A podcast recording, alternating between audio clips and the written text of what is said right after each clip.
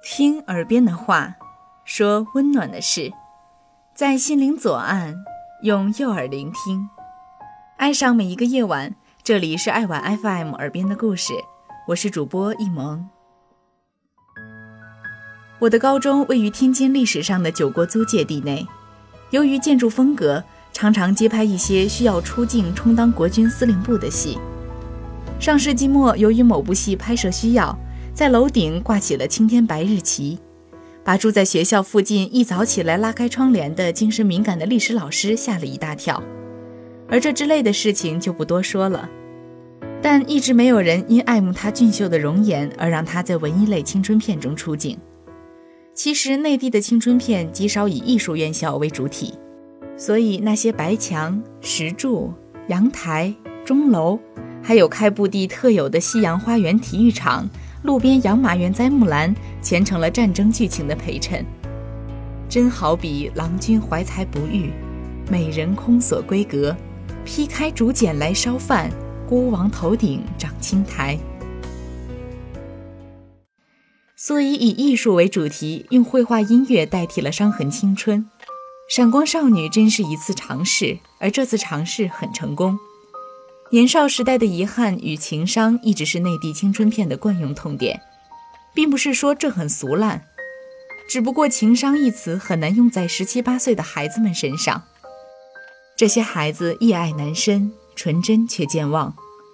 偶像剧最大的 bug 之一，便在于把成人中极难遇到的灵魂伴侣用在三观尚未成熟的主角们身上。但即使对艺人抱憾终生。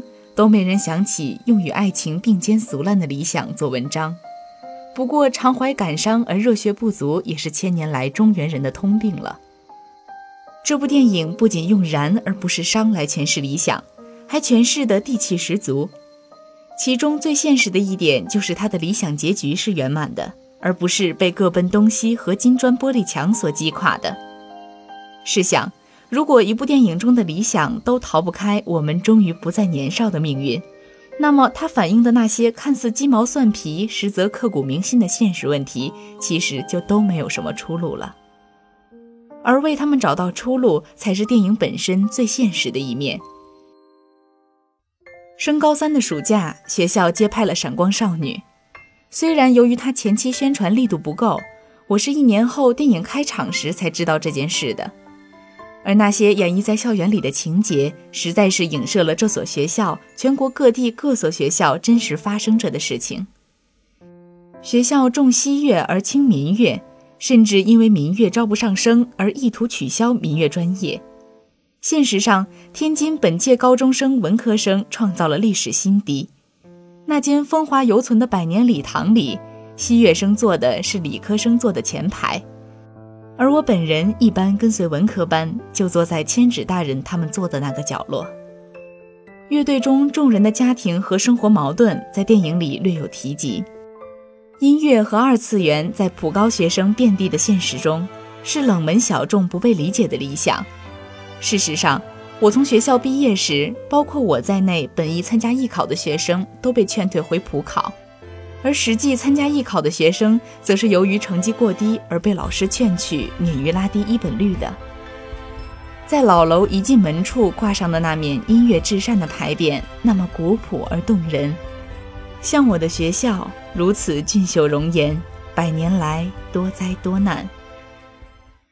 治学难，从艺难，独行难，专一难。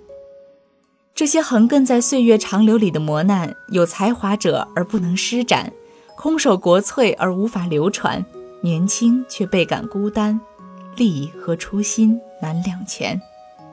好在他们勇敢而不惜代价，即使尴尬也不负芳华。这就是电影为我们提供的出路。这出路并非是单纯的正能量，全看各位学子和大人有无胆量。有无胆量一心向阳站起来说话？求给我一个陈奕迅一样豁达明理的领导吧，如同当年淡江中学一样的场景，简直美得不像我的学校。然而最美的不是幻想，是当时不止于想，如今不敢遗忘。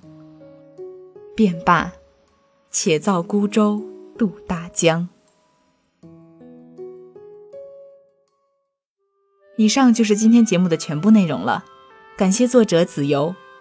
如果您喜欢电台广播，喜欢耳边的故事，可以通过爱晚 FM 微信公众平台或官方微博获取更多内容。我是易萌，我们下期节目再见。